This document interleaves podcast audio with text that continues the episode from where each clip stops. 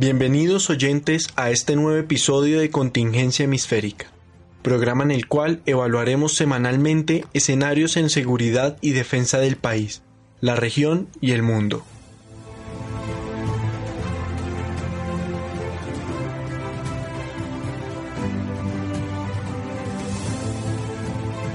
Un cordial saludo a todos nuestros oyentes y sean bienvenidos a este nuevo episodio de Contingencia Hemisférica. El día de hoy tenemos el honor de contar con la presencia de Antonio Ramalo, actual secretario ejecutivo de la Escuela Suramericana de Defensa de UNASUR. Antonio es internacionalista de la Universidad de Brasilia, máster en Ciencias Políticas del Instituto Universitario de Investigaciones de Río de Janeiro, máster en Relaciones Internacionales del Maxwell School of Citizenship and Public Affairs y doctor en Sociología de la Universidad de Sao Paulo. Entre los cargos que ha ocupado se destacan posiciones en el Ministerio de Defensa de Brasil, el Ministerio de Relaciones Internacionales del mismo país y cátedras en distintas universidades que incluyen escuelas de defensa de la región. Antonio es además experto en temas de seguridad y defensa, estrategia, seguridad internacional, política exterior, entre otros. Buenas tardes, Antonio. Muy buenas tardes, Juan. Para mí es un gusto, un placer, un honor poder compartir con ustedes algunas ideas sobre UNASUR. Para iniciar, queremos hablar un poco de UNASUR a partir de los eventos que sucedieron el pasado 20 de abril del presente año, cuando Argentina, Brasil, Colombia, Chile, Paraguay y Perú eh, se declinaron temporalmente en la presencia en UNASUR, basándose en el vencimiento de una presidencia de la Secretaría General y, y que por pro tempore pues, perdió su vigencia. Esta situación, digamos, nos ha generado algunos posibles escenarios, entre los cuales se ubican los más catastróficos, que son la muerte y disolución del organismo, cuyos logros evidentemente han sido bastante destacables, pero cuyas faltas, digamos, han sido muy graves para algunos de los países miembros. En este sentido, queremos iniciar preguntándote, ¿qué es la UNASUR? Mira, eh, es muy oportuna la discusión, sin duda. Yo diría que la manera más sencilla de comprender eh, la UNASUR es eh, comprenderla como un proceso. Es un proceso de acercamiento de los países suramericanos.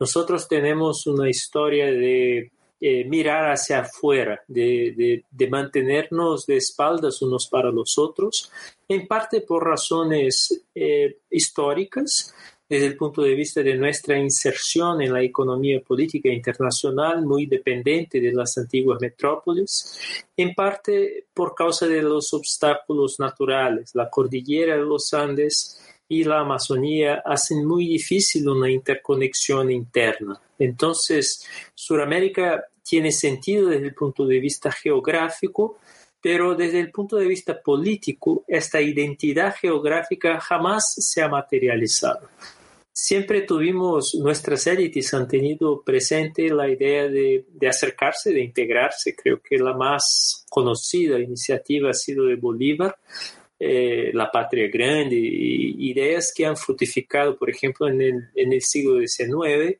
desde el punto de vista eh, consular, desde el punto de vista económico incluso pero eh, nuestra historia hizo que estuviéramos eh, más atentos a lo que pasaba inicialmente en Europa, después en Estados Unidos, ahora en China, do que a lo que pasaba en nuestra propia región. Así que la idea de una integración, de, una, de la constitución de una unidad política en Sudamérica es relativamente nueva empieza a ganar cuerpo eh, en, fines de la, cuando, cuando se termina la Guerra Fría, ya en fines de los 80, comienzos de los 90, no está claro todavía si vamos a tener una estructura global de regulación del comercio internacional. Eh, en la América del Norte se establece como una, una área de libre comercio. En esta época, en este entonces, ahí por 93, se propone la creación de una, de una SAFTA, de una área de libre comercio de Sudamérica, no tanto para contraponerse al NAFTA, sino que para eh, condensar, para intensificar la, fuerza de, nuestros estados en negociaciones internacionales. Finalmente, nos insertamos en, una... Eh, en, en un contexto de, evolución muy rápida de las relaciones internacionales Y eh, en, el año 2000, por la primera vez en la historia, los presidentes de Sudamérica se reúnen para tratar eh, de lo que quieren hacer juntos no estaba en contra de Estados Unidos, no estaba en contra de, ningún proceso particular, de ninguna potencia extrarregional, sino que por la primera vez estaba en favor de pensar Sudamérica eh, con sus problemas, con sus posibilidades, con las, alternativas eh, más pragmáticas de acercamiento.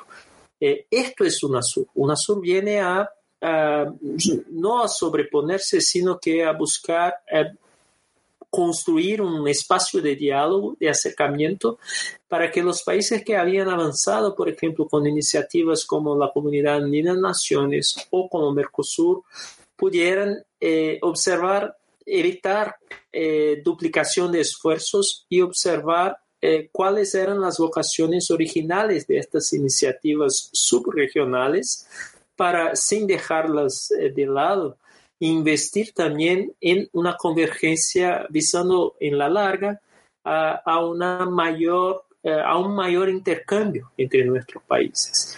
Lo que pretende UNASUR, por lo tanto, es básicamente crear este espacio de diálogo, un espacio de acercamiento, un espacio de eh, cooperación y de concertación política.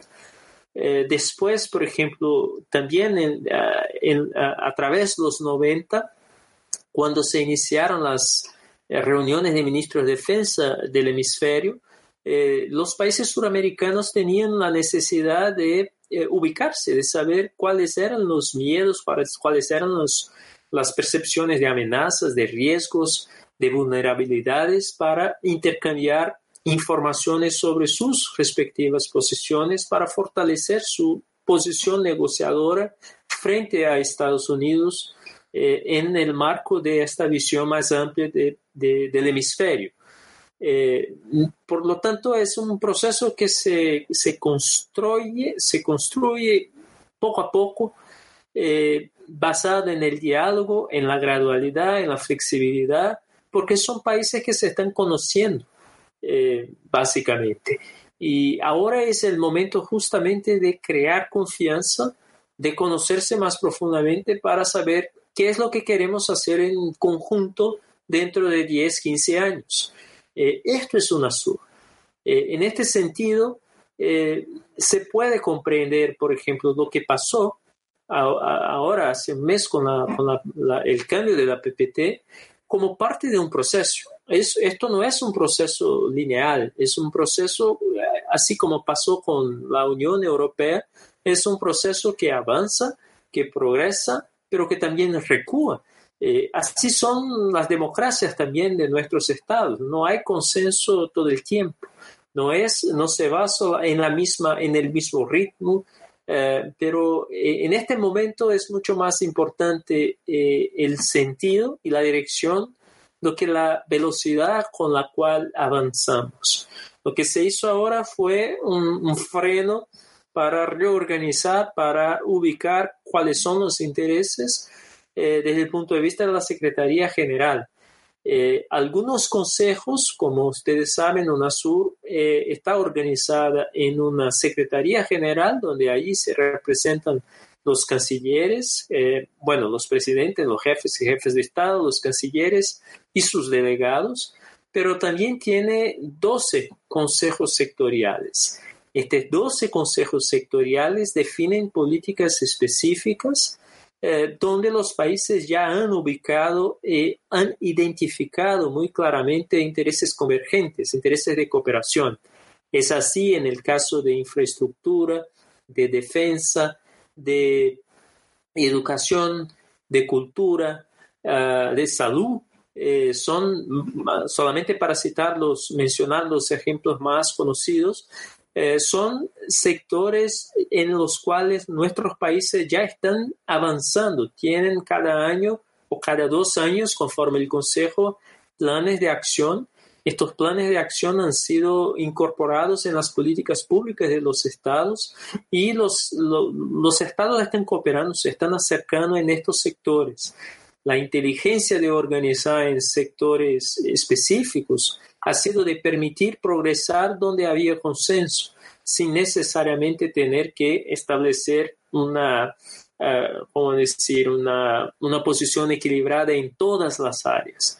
Ni siempre es posible haber, consenso en todas las áreas, pero hay, en algunas.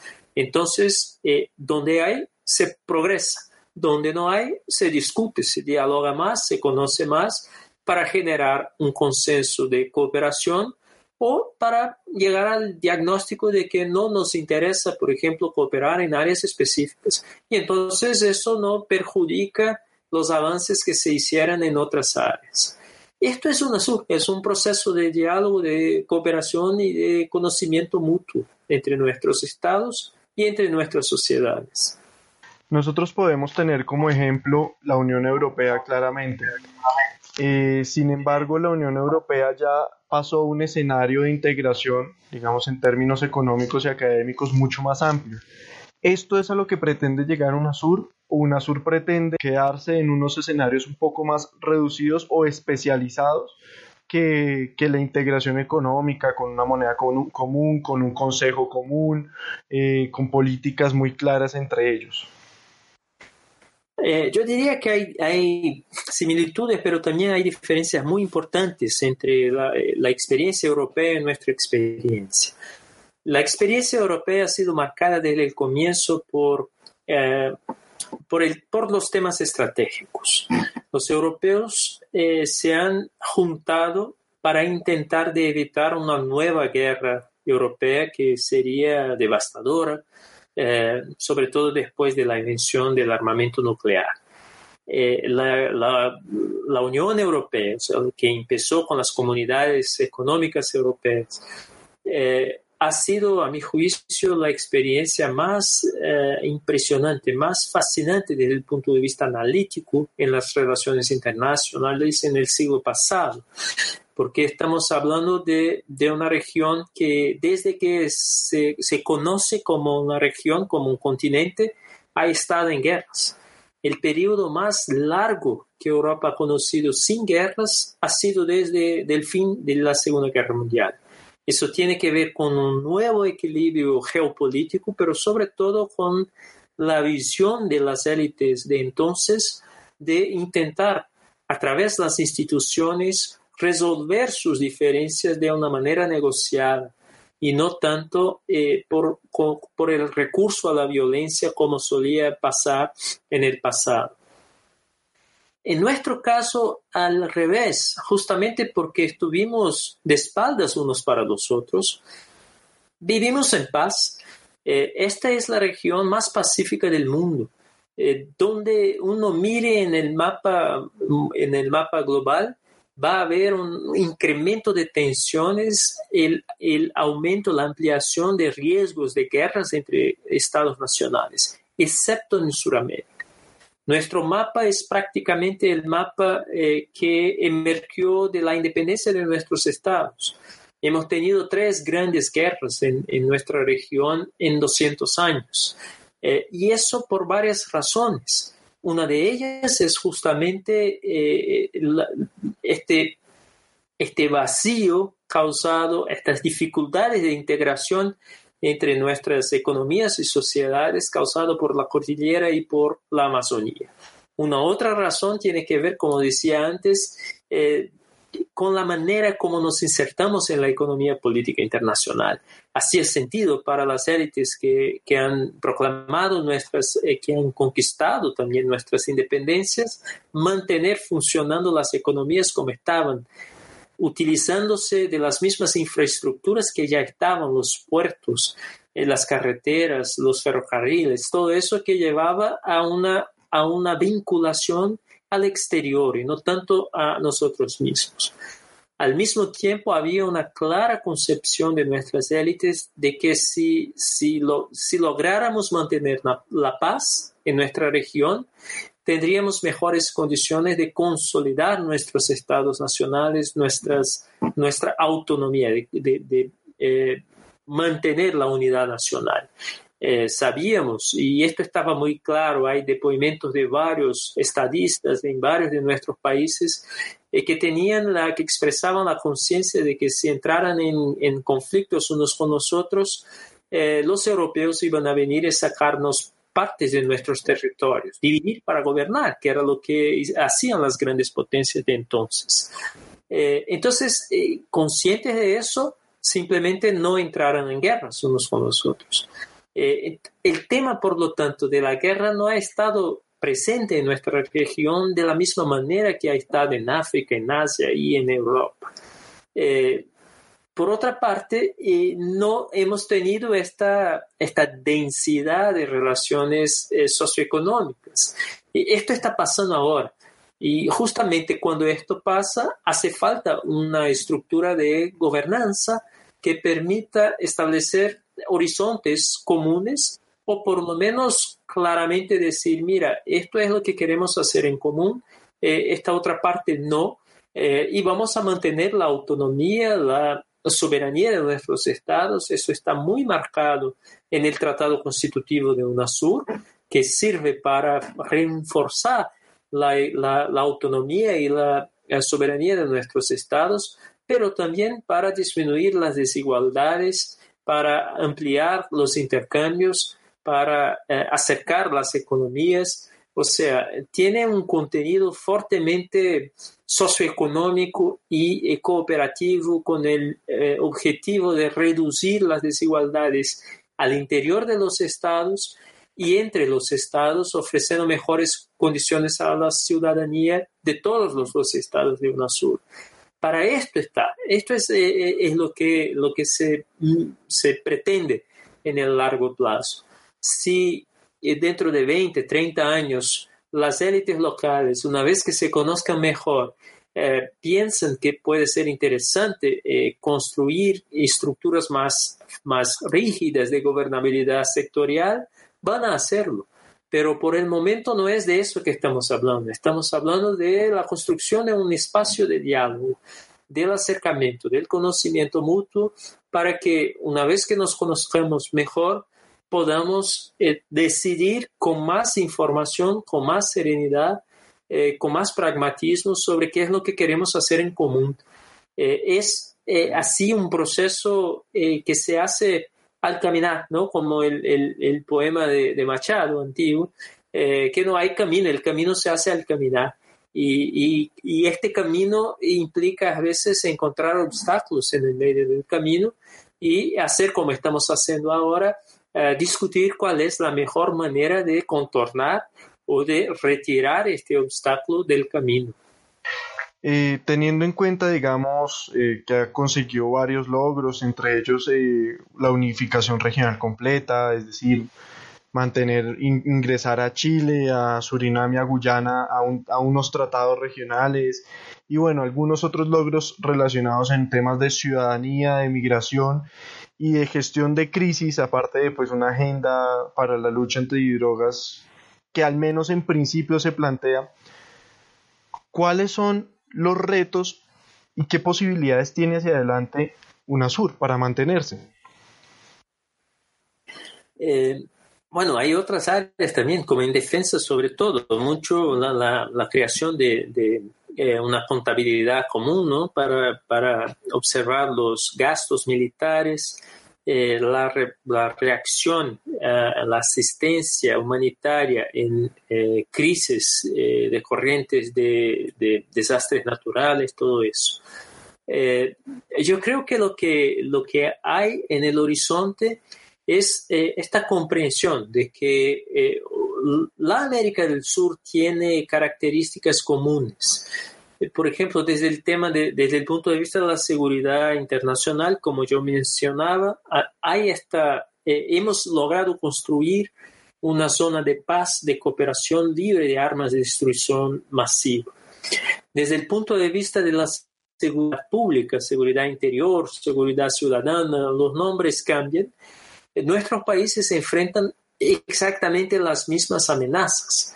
Son eh, sobre todo relacionadas con el crimen organizado, no solamente el narcotráfico, sino que también eh, la criminalidad transfronteriza, el tráfico de personas, de, riquezas naturales, de, biodiversidad, de, de, minerios, ¿no? Estamos hablando de una criminalidad internacional muy estructurada eh, que se beneficia de, de, los avances tecnológicos y funciona al margen eh, de las economías formales con una competencia extraordinaria.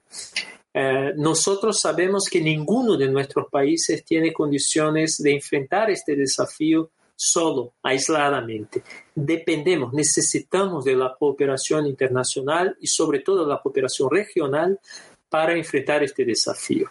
Lo que pasa es que no es muy fácil hacerlo porque en algunos países esta es una tarea protagonizada por eh, las Fuerzas Armadas. En otros países esto es un asunto que dice respecto a las policías. Entonces las burocracias que tienen que eh, llegar a un consenso son distintas, tienen procedimientos distintos y lo que se logró hacer en el ámbito de la UNASUR ha sido crear los instrumentos burocráticos para facilitar el diálogo y la cooperación frente a estas amenazas. Eh, el ejemplo más claro es justamente en el, en el campo de la seguridad pública. Eh, cómo eh, vincular las Fuerzas Armadas ponía una dificultad para la cooperación se logró a partir de los debates en el ámbito del Consejo de Defensa y por sugerencia de Colombia, se logró crear un otro consejo sectorial, que es el Consejo eh, Suramericano de eh, Justicia, Ciudadanía y Combate a la, a la Delincuencia Transnacional Organizada. Ah, ahí está una estructura que permite un acercamiento de nuestros países con el objetivo de eh, colaborar, de intercambiar, de coordinar las acciones con el propósito de combatir el crimen organizado. Porque al final del día, lo que pasa es que el crimen organizado está mucho más bien articulado do que nuestros estados. Entonces, ellos tienen una ventaja eh, muy importante en ese sentido. Nosotros tenemos la obligación de nos organizarnos también y ya tenemos los instrumentos para eso, para juntos intercambiar inteligencia, intercambiar recursos, compartir eh, nuestras estrategias y tornarlas más efectivas en el combate al crimen transnacional. Eh, eso no se hace en el vacío, eso necesita una, una, estructura burocrática, administrativa para hacerlo, para conducirlo. Y UNASUR la ha creado. Entonces ahí tenemos un, un instrumento a, a, la espera de una iniciativa de nuestros gobiernos, eh, un instrumento que ha sido creado por nuestros gobiernos, eh, que ahora eh, espera ser accionado para eh, funcionar mejor, para prestar un servicio. ¿Qué se necesita para que se accione la, el instrumento del que, del que hablas? Adicionalmente, pues teniendo en cuenta que hay unos corredores de narcotráfico importantes y que ponen en riesgo la seguridad. Nada más que la voluntad política de los estados. Allí están representados algunos estados ya saben exactamente cuáles son sus, sus, sus, propios instrumentos, o sea, sus ministerios o secretarías que tienen responsabilidad por este, por este tema, por este asunto. Lo que tienen que hacer es lo que los mismos estados hicieron en otros consejos. De la misma manera que nuestros ministerios de salud, por ejemplo, se reúnen periódicamente, que nuestros ministerios de defensa se reúnen periódicamente, establecen un, plan de acción anual. Eh, solo hace falta la PPT, la presidencia pro tempore, que ahora está con Bolivia, por ejemplo, proponer a los países una agenda positiva de colaboración frente al tema del narcotráfico y a partir de ahí, aceptada por los demás países, se empieza a trabajar en esta, en esta agenda. Así se empezó con cada una de las áreas que funcionan hoy día de una manera eh, como que automática, ¿no? Esta es la parte buena de la burocracia. Nosotros estamos siempre molestos con la burocracia porque nos exige muchas, eh, muchas informaciones, etc. Pero las burocracias tienen también aspectos positivos y uno de ellos es el de mantener una agenda de largo plazo, una agenda de Estado. ¿Qué es lo que está pasando ahora, por ejemplo, con el COSIPLAN, que heredó a la, a la IRSA, la Iniciativa para la Integración uh, Suramericana, que ha sido creada en Brasilia a partir de la primera reunión de que les hablé en el año 2000. Eh, una vez que se establezcan estas visiones colectivas conjuntas de largo plazo, las burocracias eh, tienen, pasan a tener la responsabilidad de mantener la agenda, de eh, prestar, de, de, cumplir con los resultados. A veces, cuando no se logra integralmente cumplir un plan de trabajo, un plan de acción anual o bianual, se explica a los ministros por qué no se lo hizo y a partir de ahí surge una presión para que se lo haga. Así se progresa, poco a poco, pero con un sentido de dirección clara.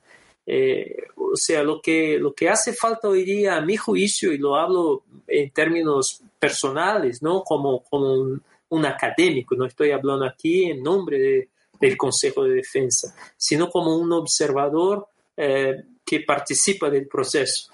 Eh, es, es, simplemente la iniciativa política de hacer lo que en otros consejos ya se está haciendo. Eh, es obvio que si tuviéramos una Secretaría General eh, más activa, más prontamente operante, sería más fácil. Es mucho más fácil para los consejos sectoriales funcionar cuando tienen el soporte de la Secretaría General. Pero mismo sin el soporte de la Secretaría General, eh, eh, los consejos están funcionando porque tienen sus responsabilidades que han sido acordadas por los 12 ministros de los ministerios específicos.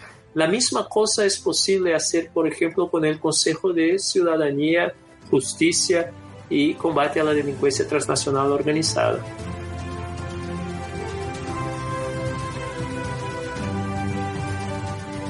Queridos oyentes, hasta acá la primera parte de este tema que despierta enormes inquietudes y grandes dudas sobre Sudamérica y su integración. Hasta el momento hemos hablado de lo que es UNASUR, para qué sirve y qué ha hecho o qué pretende en nuestro contexto suramericano. Asimismo, Antonio nos ha mostrado lo que en su opinión representan los principales retos para hacer que este organismo funcione. Y todo esto lo lleva hacia la voluntad política y la iniciativa para actuar. No olviden escucharnos dentro de ocho días para continuar con la segunda parte y descubrir un poco más de UNASUR.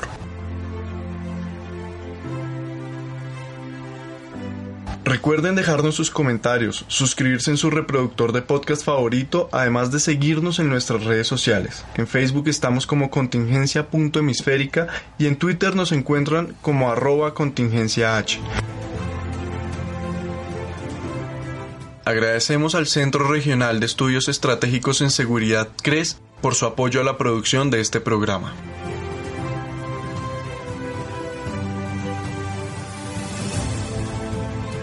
En dirección y producción, Luisa Torres y Juan Sebastián Restrepo. Muchas gracias y hasta la próxima ocasión.